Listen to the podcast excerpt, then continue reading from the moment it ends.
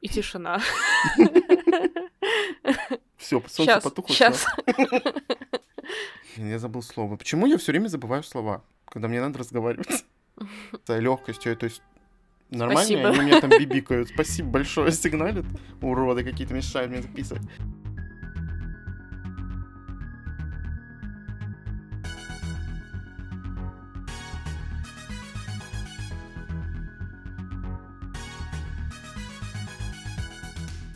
Всем привет. Привет. С вами снова книжный подкаст Reds and Heads. И мы его ведущие Маша и Игорь.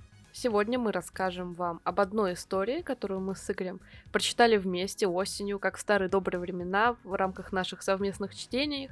Но расскажем о ней немножечко попозже, но, как нам кажется, сейчас тоже для нее самое подходящее время, потому Мгм. что, не знаем, как у вас в городе, но в Москве стоит такой волшебный немножко декабрь, э, который побуждает читать фэнтези, потому что много снега, все еще темно как-то, и из-за этого те же деревья, леса вокруг кажутся прям какими-то сказочными. И у Мгм. меня, в принципе, «Империя вампиров» Джея Кристофа, про которую мы сегодня хотели бы рассказать, все равно немножко с чем-то зимним ассоциируется, несмотря на то, что история определенно заслуживает того, чтобы вы ее прочитали, послушали о ней, независимо от того, что происходит за окном. Да. Декабрь и вообще вот эта новогодняя пора, пора не только для каких-нибудь волшебных историй в духе, не знаю, детских каких-то сказок, но еще каких-то темных историй. Э, Много все-таки фильмов э, на такую тематику, именно под Рождество, под что-то такое темненькое, загадочное, интересное. Допустим, тот же Крампус. Это достаточно темная история, тоже подходящая под а, эту атмосферу. Я с Машей согласен. В любое время можно читать «Империю вампиров» Джей Кристофа. Это темная фэнтези от автора уже нашумевшей э, трилогии «Не ночи», или, по-моему, на «Хроники не ночи» называется. Я про нее уже рассказывал. У нас есть отдельный выпуск, спешл мой. Это такой self-promotion сейчас идет. И мне тогда история эта очень понравилась. И все-таки она была, естественно, Young Adult, и автор высмеивал, наверное, сам себя, мне кажется, там, своих героев, сюжет, какие-то тропы, заигрывал с читателем, и я боялся, что в «Империи вампиров» будет примерно то же самое, тем более, что Маша изначально тоже хотела ее читать, уже пройдя опыт не очень удачный с «Не ночью», потому что книга ей не понравилась, она ее даже не дочитала, и я боялся, что, возможно, Джей Кристоф будет придерживаться того же стиля, что и в «Не ночи», и будет э, как-то также заигрывать с читателями, писать огромные сноски, объяснять мир именно там, мироустройство своего нового какого-то мира, который он создал. Но нет, оказалось, эта история совершенно другая, хотя есть какие-то схожести с «Не ночью», все-таки, наверное, об этом мы поговорим. А Маша сейчас расскажет вам, а, о чем эта книга, потому что, ну, она может, я нет. Игорь слишком высоко оценивает мои возможности. История происходит в мире, в котором в определенный момент внезапно погасло солнце, оно внезапно почернело, и день перестал быть полноценным днем. И отсутствие солнца привело в этот мир нежить, потому что если раньше она боялась больше всего солнечного света, ослабевала днем, всячески пряталась от него с рассветом и так далее, то теперь э, наступила их эра, можно сказать, и в первую очередь а, из своих темных нор, из своих каких-то убежищ повылезали вампиры, которые поняли, что теперь они могут править этим миром. И они начинают э, нападать на людей, обращать их в себе подобных, создавать армии из более слабых вампиров, не таких развитых, как они, например, и всячески вырезать людей. Что, конечно, является для последних проблемой. Мгм. Главный герой Габриэль де Леон невольно пострадал от этих самых ночных тварей, и это привело его, можно сказать, в Орден Среброугодников, которые являются некими охотниками на вампиров, охотниками за нежитью. Они защищают людей такой незримой, негласной силой а, с помощью тоже не самых обычных средств. Но эту историю мы узнаем уже спустя много лет, когда Габриэль, являясь уже опытным охотником за вампирами, известным рыцарем, известным воином, сидит в плену, собственно, у вампиров, у их королевы нынешней, и Мгм. рассказывает летописцу, подданному ее величества, о том, как он дошел до того, до чего дошел, как он стал тем, кем он является, стал самым известным охотником на вампиров, и с чего началась его жизнь, что в ней было, с кем он сражался, как он развивал свои способности и так далее. То есть происходит у нас условно рассказ в рассказе. Мы знаем, что главный герой добился определенных высот и что-то страшное для себя потерял, но всю его историю мы узнаем только по ходу его рассказа. При этом у романа, мне кажется, очень выигрышная структура, которую я не знаю, как угадал Джей Крестов. Может быть, он специально хотел сделать именно так, потому что история, вот сама эта, она неторопливая она обстоятельная, там много разных ситуаций происходит, много описаний. Хотя вот именно описаний, к которым мы привыкли, наверное, там не так много. То есть там больше раскрываются какие-то сцены, персонажи, а, сам мир, он об этом рассказывает. И если бы он не выбрал вот этот вот, во-первых, рассказ в рассказе, и если бы он не скакал между а, хронологией событий, то есть то мы про его становление читаем, про становление Габриэля, то мы кидаемся в э, уже пучину каких-то событий, когда там ему 30 лет, и путешествуем вместе с ним за кое-чем, можно сказать так, и с кое-какой целью. И если бы этого не было, то вот это вот линейное повествование, которое обычно ведется во всех фэнтезийных книжках, было бы очень, мне кажется, скучным. И я думаю, что в этом плане книгу э, спасло именно то, что мы переключаемся между э, хронологией событий. Может быть, кому-то это покажется не очень удачным ходом. Допустим, если бы я об этом услышал раньше, э, я бы сказал, что мне, наверное, было бы некомфортно это читать. Я не люблю переключаться туда-сюда, я только привыкаю к одним событиям, к одним обстоятельствам, к одному возрасту персонажа и к нему в этом возрасте, как мы переключаемся в его старший возраст или наоборот младший. И сразу какие-то события забываются, что-то улетучивается. Но почему-то именно здесь это со мной не сработало. Вот Маша тоже была не очень довольна этим ходом, но вроде как это читалось гармонично. И, и говорю, если бы было линейное, я думаю, мы бы заскучали, э, наверное, на первых 100 страницах, может быть, 200 бы прочитали и такие уже изнывали. Что делать? Да, мне сначала это не понравилось. Э, я понимала, почему автор это делает, потому что так, а, ну, условно интереснее для читателя, условно легче породить интригу, которую можно его зацепить, закончив на каком-то интересном моменте, а также пропустив какие-то скучные линейные эпизоды, которых не избежать, если у вас условно идет какая-нибудь дорожная история, вот просто в хронологическом порядке, Uh-huh. Я постепенно привыкла, не могу сказать, что это мой любимый ход, я просто в целом вот такой как бы не люблю, но автор как бы сам писал эту историю, имеет, что называется, право. Тут uh-huh. э, не могу критиковать, потому что книга мне в целом, как вы можете понять, понравилась. Э, Игорь упоминал, что мне не понравилась ни ночь, я ее даже не то, что не дочитала, я ее с таким наслаждением выкинула из своего дома, вы себе не можете представить. Но она постояла сначала у нее какое-то время, а потом она выкинула. Ну, не выкинула на улицу, конечно. Да, пристроила, скажем так, э, без особого удовольствия. я была готова к тому, что здесь мне тоже может начать что-то многое не нравиться, и я, ну, сказала Игорю, что если что, я буду бомбить, потому что, ну, опыт уже был, к сожалению, но mm-hmm. для меня прям к огромному облегчению это совершенно другая работа, она не передам, насколько выше не ночи во всем. Хотя схожести определенно есть, вот которые мы упоминали в начале, опять-таки, например, э, то, что если в не ночи нет ночи, как будто, то uh-huh. здесь нет дня. То есть автор постоянно заигрывает с небесными телами. Да. А, то он насылает на них тень, то наоборот какой-то свет, то что-то еще. В общем, все, как всегда, начинается с того, что либо погасло солнце, либо загорелось солнце, либо загорелась луна, что-то такое. Да, я сам удивился, что он в которой уже книжки, причем подряд, между циклами не было никаких перерывов э, в виде каких-то других работ, и тут он снова реально заигрывается с небесными телами, с солнцами. Если в не ночи там у нас три солнца, которые э, по вот этой вот планете э, гуляют, потом встречаются как-то вместе, месте, и ночь там происходит, по-моему, один раз, что-то в несколько десятков лет или что-то такое. Я плохо помню, честно говоря. И тут опять, опять игра с солнцем, причем это ключевой момент сюжета. И снова, почему, зачем, я не понимаю. Может быть, просто он, когда писал «Не ночь», ему пришла идея, что а вот если вот есть солнце, это так, а если солнца не будет. И тут у меня есть претензия, что он не совсем описал мироустройство, чтобы это было понятно читателю. Э, то есть в этой книге он не раскрыл, как э, вообще природа на это все реагирует, потому что там на начало книги 27 лет уже прошло с момента, когда э, солнце погасло. Соответственно, если вот мы разбираем какие-то теории, которые есть на нашей Земле, не в фэнтезийном мире, э, то, по сути, если пропадет солнце, то пропадет жизнь в целом. Люди, которые там остались, каким образом они до сих пор существуют, и каким образом э, до сих пор эти вампиры пытаются их обратить э, в себя же подобных. Вот у меня были вопросы, я не знаю, ответит он дальше на них или нет, а мне бы хотелось, конечно, потому что все-таки мир любопытный, необычный, и все время как бы ты задаешься вопросом, а насколько это реалистично.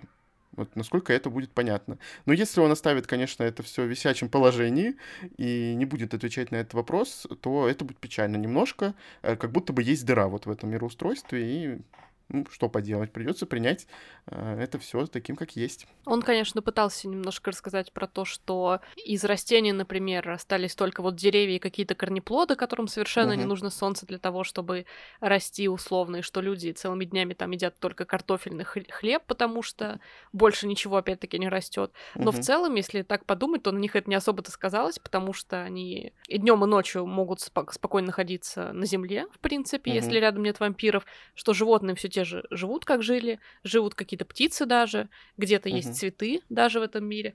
То есть описал немножко, но попытался вот как будто бы актуализировать а, атмосферу а, в фэнтезийном мире и окружении, но справедливости ради он, конечно, не так много на этом всем останавливал время и внимание читателя, потому что мы говорили уже, что описания в этой книге есть, пусть и не совсем такие, как мы привыкли, он упоминает какие-то детали важные для сюжета. Mm-hmm. Когда он описывает героев, он тоже цепляется за детали. Когда он описывает Астрид, одну из героинь в книге, он все время описывает форму ее лица, родинку возле ее губы и темный цвет волос, допустим. Когда он mm-hmm. описывает кого-то из вампиров, он тоже описывает э, какую-то значимую деталь, вроде там очень темных глаз, кроваво-красного платья, например, какой-то челки, которая очень заметно падает на лицо. То есть у вас невольно появляется все равно какая-то одна ассоциация с персонажами, и угу. это хорошо, в принципе, помогает их различать. Даже несмотря на то, что они в чем-то могут изначально быть похожими. Там кто-то условно и тот бледный, и тот бледный, и тот темноволосый, и другой, но у вас появляются детали, за которые вы можете, как зритель, как читатель, зацепиться. В этом плане еще, конечно, помогают арты, которые есть в книге. Очень мы mm-hmm. рады, что книга вышла с полностью иллюстрированная, как э, было задумано изначально в оригинальном издании. Иллюстрации здорово поспособствовали тому сопровождению книги, скажем так. Здорово mm-hmm. было читать и потом смотреть, как это выглядит, потому что мне понравилась рисовка у художника, и действительно все выполнено в очень таком схожем колоритном стиле. Видно, что это вот одна такая единая работа, которую mm-hmm. ты можешь и почитать, и посмотреть. Мне нравится, когда авторы используют описание в виде мазков таких резких, и ты действительно быстро представляешь, э, что происходит, как происходит, и какие фигуры ключевые здесь играют роль. Это интересно. И арты действительно помогают. Очень приятная рисовка и очень такая э, стильная. Ты сразу, вот если увидишь, наверное, какой-нибудь арт, нарисованный этим же художником, ты поймешь, ну, любой другой, не относящийся к этой истории, ты сразу невольно вспомнишь Империю вампиров и вот эту историю. Мне тоже понравилось. Я доволен, что у нас э, также ее издали э, с артами. Это очень классно. Правда, они скучковали их, чтобы, видимо, издание было дешевле, потому что в оригинале они раскиданы по тексту и напечатаны прямо на бумаге. То есть не в клейке, а прям на бумаге. Интересно, как бы на нашей вот этой вот серенькой оно бы смотрелось. Мне кажется, тоже неплохо. В остальном история мне почему-то напомнила что-то между Ведьмаком, Королями Жути, вот что-то вот такое фэнтезийное, темно-фэнтезийное, в, с миром, где есть и жестокость, есть какие-то кровавые детали, здесь их на самом деле очень много, и для меня здесь совершенно нет следа вот той не ночи, которой я в чем-то глуповатое, в чем-то слишком стебное. Мне вот не нравится этот налет совершенно в историях, которые я читаю, особенно когда это а, серьезная фэнтези, условно, большой мир а, с кучей каких-то необычных вещей. В данном случае здесь есть нечисть разных видов, здесь есть а, некие магические способности в том числе. Поэтому мне приятно было читать вот в том тоне, в котором Джей Кристоф писал этот раз. И, честно говорю, мне история очень понравилась, особенно потому, что понравился главный герой. Хотелось mm-hmm. бы, наверное, про это поговорить немножко отдельно, потому что Габриэль де Леон в чем-то его можно назвать Марти Стю. Да даже не можно, а, наверное, и нужно, в принципе. Mm-hmm. Но он не вызывает какого-то раздражения, которое обычно бывает, потому что он, вопреки тому, что он многое преодолевает, многое получает за это, все равно он остается не идеальным персонажем, поскольку у него есть свои слабости, свои пороки, он ошибается, он оступается, в принципе, да, он после этого берет себя в руки, условно делает больше и какими-то своими добродетелями вроде храбрости добивается, наконец, того, чтобы получить новую вандервафлю условную. И из-за того, что он не идеальный, он кажется вот каким-то более похожим на нас, что ли, его как-то проще понять, ему проще сопереживать, и за него проще болеть. Потому что всю книгу, естественно, хотелось, чтобы у Габриэля все было хорошо, все сложилось э, как нужно, зная заранее, чем, ну не то, что чем кончится книга, зная, к чему эти годы жизни его приведут, к тому, что он окажется в плену, ты невольно гадаешь, в какой момент это произойдет, и что mm-hmm. до этого должно случиться вот с ним плохое, что он аж окажется в плену, хотя пока жизнь его складывалась там условно хорошо. А, судьба его потрепет нещадно, но за всем этим, безусловно, очень интересно читать, и ты невольно вот вовлекаешься в этот процесс, в это путешествие. Объем книги совершенно, вот, кажется, незаметно. Мы с Игорем прочитали ну, не, не прям за маленькое количество дней, но ни разу наша норма нас не утомила условная, которую мы mm-hmm. для друг друга выставили, чтобы вместе синхронно идти, скажем так. Чего ни разу не было Сары Джей Мас. Прошу О, прощения, да. как бы. Это совершенно книга Империя вампиров, я имею в виду, ни разу не была нами выстраданная, и объем, повторюсь, он не то, что не ощущается, но он настолько вам нравится, чем он наполнен, что вы с удовольствием по нему идете без каких-то либо жалоб и с большим интересом смотрите, как развивается герой. Да, я Маша неоднократно записывал голосовые. Мы каждый раз, когда читали норму, она была 100 страниц в этот раз, я говорил, что там на какой-то, на середине, мне кажется, я заметил, что я не ощущаю вот этих 100 страниц, которые мы прочитали, они при этом насыщенные, то есть там либо э, это целая часть, э, которая рассказывает о каком-то периоде, причем эти части, они также имеют свой как будто бы отдельный сюжет, то есть они начинаются и заканчиваются как завязки и развязки. И всегда это интересно, естественно, это все заканчивается на клиффхенгере, на самом интересном месте, и ты потом читаешь какую-то другую часть, и читаешь про другой период, и хочешь вернуться туда, что было до этого, а потом тебя еще ждет один клиффхенгер, и так вот постоянно ты на вот этой вот спирали, ты постоянно крутишься вокруг этой истории, это очень интересно, не ощущается абсолютно объем. Вот я бы прочитал, наверное, следом еще вторую книгу, если бы она была, а потому что я даже не успел от нее устать. То есть настолько она как-то легко шла, а при этом это было действительно интересно, ни разу мы не утомились, ни разу не было скучно, я даже ни разу не засыпал, не зевал, что удивительно. Я думал, здесь будет все намного, намного скучнее, как будто бы, чем не ночь, потому что она а, намного динамичнее, как будто бы кажется. Но на самом деле эта история действительно интереснее и объемнее а, по именно мироощущению, то а, какие действия там происходят и так далее. Насколько я понимаю, у книги, ну не жанр, а типа аудитория целевая, на которую рассчитывал автор, это вот New Adult который новое веяние, как можно сказать, получил, э, преобразовался из Янка Далта, просто авторы захотели добавить больше пикантности книгам своим, и настолько сильно увлеклись, что у нас получились некоторые книги Сары Мас, типа «Города полумесяца», и вот э, недавний, который мы относительно не читали, ну, год назад, mm-hmm. записывали про нее выпуск. Здесь же я боялся, что автор может уйти в эротику, допустим, или будет этого очень много. Как бы я не могу сказать, что этого здесь совсем нет, но здесь нет таких подробностей, которые описывают женщины часто в этих книгах, и вот очень чувствуется контраст интересов авторов. Где у кого э, что болит, как говорится. Это правда. То есть здесь ему было интересно показать и личность, и героя главного, и личности персонажей, которые его окружают, людей, не людей, полукровок и так далее. Мир ему был интересен. И он это все в сплаве и в таком хорошем ритме показывал. А, то есть здесь всего хватает. И поэтому а, вот жанр New Adult я теперь буду ждать от него именно вот этого. То, что было в Империи вампиров. И помимо этого, по-моему, это первая история, которую я читал еще в жанре темного фэнтези. И действительно, он оправдывает свое название. Действительно, оно очень темное такое, гнетущее, а, кровавое местами. Ну, чего мы ожидаем от немножко другой, кстати, обложки. Мы хотели с Машей, чтобы да. была не та, которая есть. Она очень классная. Понятно, что наоборот против нее, наверное, голосовали бы практически все, но нам та обложка действительно понравилась больше. Угу, это как-то кажется, вот, что все на ней немножко сливается в одну кучу, и теперь мы, когда прочитали книгу, мы знаем, о чем говорится на обложке. Условно там представлены угу. все эмблемы кланов вампиров, которых несколько в этой книге, что тоже интересно, потому что они отличаются друг от друга а, способностями, которые имеют эти вампиры, и традициями, которые эти вампиры чтут, и даже местом их обитания в некоторые моменты. Угу. Но все равно мы остаемся верны нашим первым предпочтениям. Да, там очень классная колоритная обложка, которая, я думаю, привлекала бы внимание больше, чем есть сейчас. Но как бы это выбрало издательство, не знаю, наверное, они хотели сделать что-то более нейтральное, без, можно сказать, привязки практически к полным ассоциациям книги, потому что там все-таки огромная волна такой кровищи, и я думаю, оно бы сильно отталкивало, знаешь, издавали бы в черной обложке просто супер, а по суперам вот это. Да, и мужчина с голым торсом на обложке тоже там ну, поверх волны это, кровавый. Это, это ладно, сколько у нас таких книг, Маша? Ладно, ладно, да, тем более у этого издателя. Да. Помимо того, что мы сейчас ее тут так немножко расхваливаем, все-таки лично для меня здесь есть минус, потому что эта книга, ну уже, наверное, по классике жанра в любых больших фэнтезийных циклах является огромным прологом на 800 страниц. И так очень иронично в конце э, было сказано Габриэлем, что, ну, это практически в двух строчках, типа, уместилась моя история, казалось бы, столько вот всего прошло, столько всего я пережил, и тут две строчки. Я такой думаю, ну да, две строчки на 800 страниц. Габриэль, это ты преуменьшил очень сильно.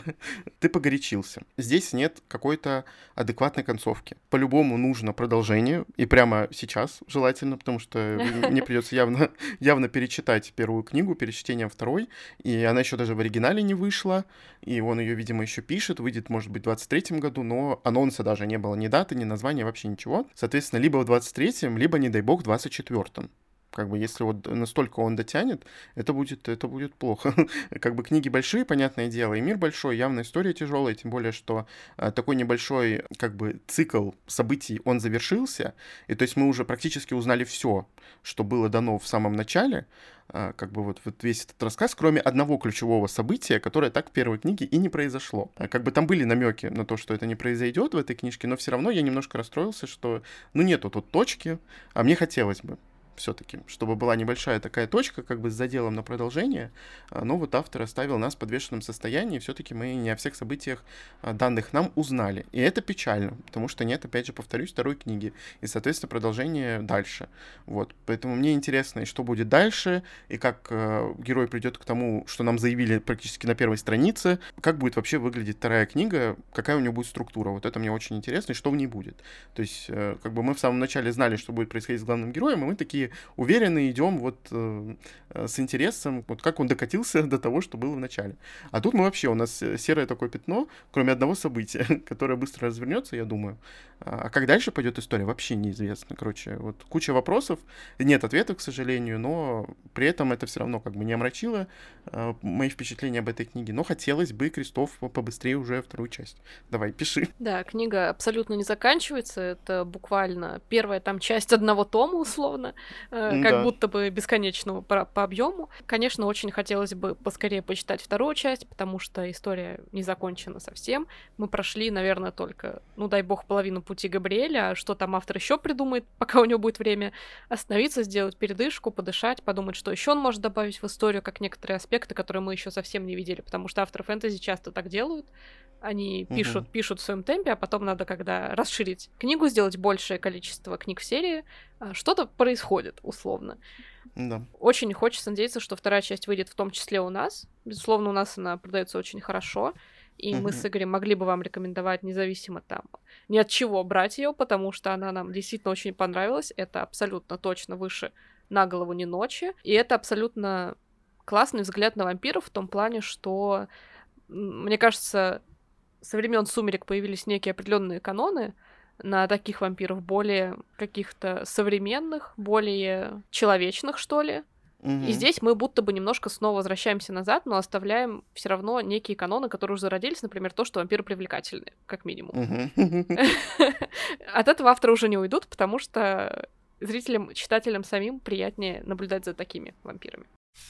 Ну, кстати, по поводу именно вампиров, меня снова это все мироустройство, ну ладно, не мироустройство, а именно деление вампиров отсылает к Райчел Мид. Я не знаю, что с ней произошло, почему она придумала практически на несколько циклов вперед э, вот эту вот свою историю, э, где в Академии вампиров у нас есть стригои, морои, как обычные вампиры, и типа их охрана.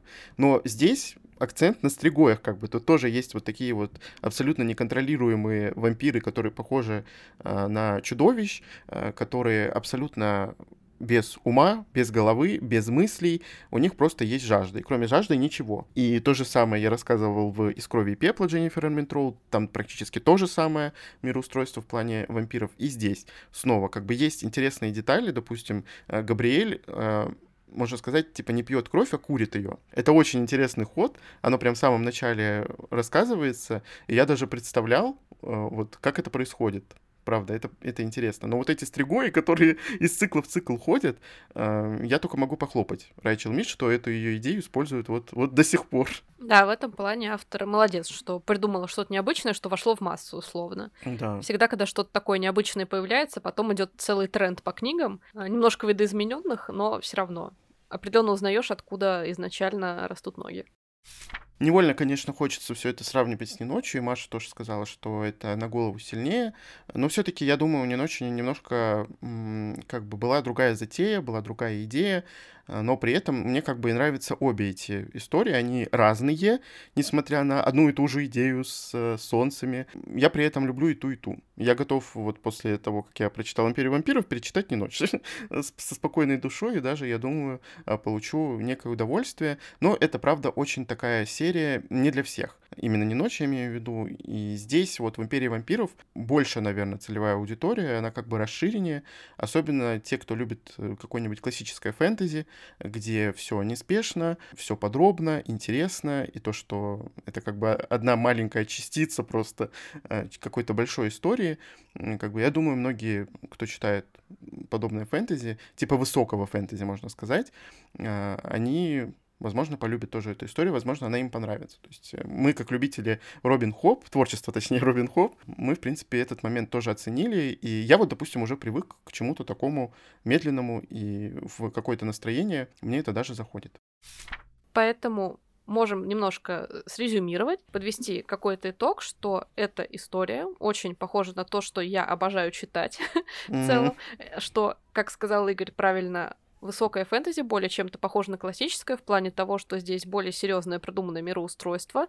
Здесь не так много каких-то необычных фантазийных рас в духе там эльфы, гномы, люди, кентавры, драконы и так далее. Но здесь mm-hmm. есть нечисть, она подразделяется на некоторые виды, и особенно вампиры, разделяются на кланы, про которые очень интересно читать, очень интересно узнавать про них подробности, потому что автор придумал не только то, что они, в принципе, как бы существуют в этой природе, но и как с ними бороться, какой лучший способ их одолеть, какие средства против этого помогают. Особенно интересно мне показался момент, э, как ни странно, связанный с религией, потому что очевидно, что автор почерпнул ее из нашего с вами реального мира, но то, как он это все придумал в своей книге, заиграл совершенно по-другому, и мне безумно mm-hmm. нравится, как эта система работает. Учитывая, что это фэнтези, а работает оно буквально, а не, как mm-hmm. можно подумать, ожидая от веры, что это просто воодушевление какое-то и все. Нет, там буквально это имеет значение. Очень интересно, повторюсь, дальше читать про Габриэля, про то, как он растет, развивается, как меняется его жизнь, и это фэнтези про вампиров подойдет не только тем, кто привык вот читать Академию вампиров, где любовная линия все-таки превалирует, наверное, здесь это прям фэнтези-фэнтези. Mm-hmm. Я получила огромное удовольствие от него, потому что мне, как я сказала в самом начале, очень понравились книги и про Ведьмака с некоторыми нюансами, и угу. про королей жути, и все равно бывает настроение почитать именно вот что-то такое, скорее приключенческое, чем а, розовые сопли с вампирами, условно. Ну да. И очень хочется, чтобы больше читателей было этой книги. Она, конечно, прекрасно продается, насколько я знаю, и, возможно, даже допечатывалась уже с тех пор, потому угу. что первый тираж был большой, по-моему, 10 тысяч или около того. К сожалению, такие истории добротно сделанные, фэнтезийные, попадаются не очень часто в сравнении там с какими-то другими представителями жанра, поэтому очень угу. хочется отдельно это порекомендовать, когда наконец выпала такая возможность. Я очень рад, что Маше понравилось, что она не разочаровалась, потому что было бы обидно, мне кажется, так как мы вместе читаем, и все равно друг на друга мы влияем своим мнением, по моим ощущениям это так. Да, это правда. А, все равно как-то вот мы сходимся. Мне это очень нравится, что у нас практически никогда не бывает противоположных мнений по поводу книг, и это интересно все-таки. Я очень рад, что и мне эта книжка понравилась, и я с ней провел отлично время, и надеемся, что следующие части нас не разочаруют, что они выйдут у нас, мы прочитаем, и также будем записывать выпуск про, э, может быть, уже, скорее всего, про конец, наверное, этого цикла. Или как Сара Маас мы будем записывать на каждую книгу выпуск, если будет о чем рассказать. Мы можем порекомендовать с легким сердцем эту книжку. Читайте и делитесь с нами, если вы будете читать, конечно, ее, а, своим мнением, допустим, в нашем телеграм-канале, да, self-promotion номер два. Обязательно. ну и не забывайте, что вы можете слушать наши выпуски еженедельно на всех подкаст-платформах. Всем пока. Пока.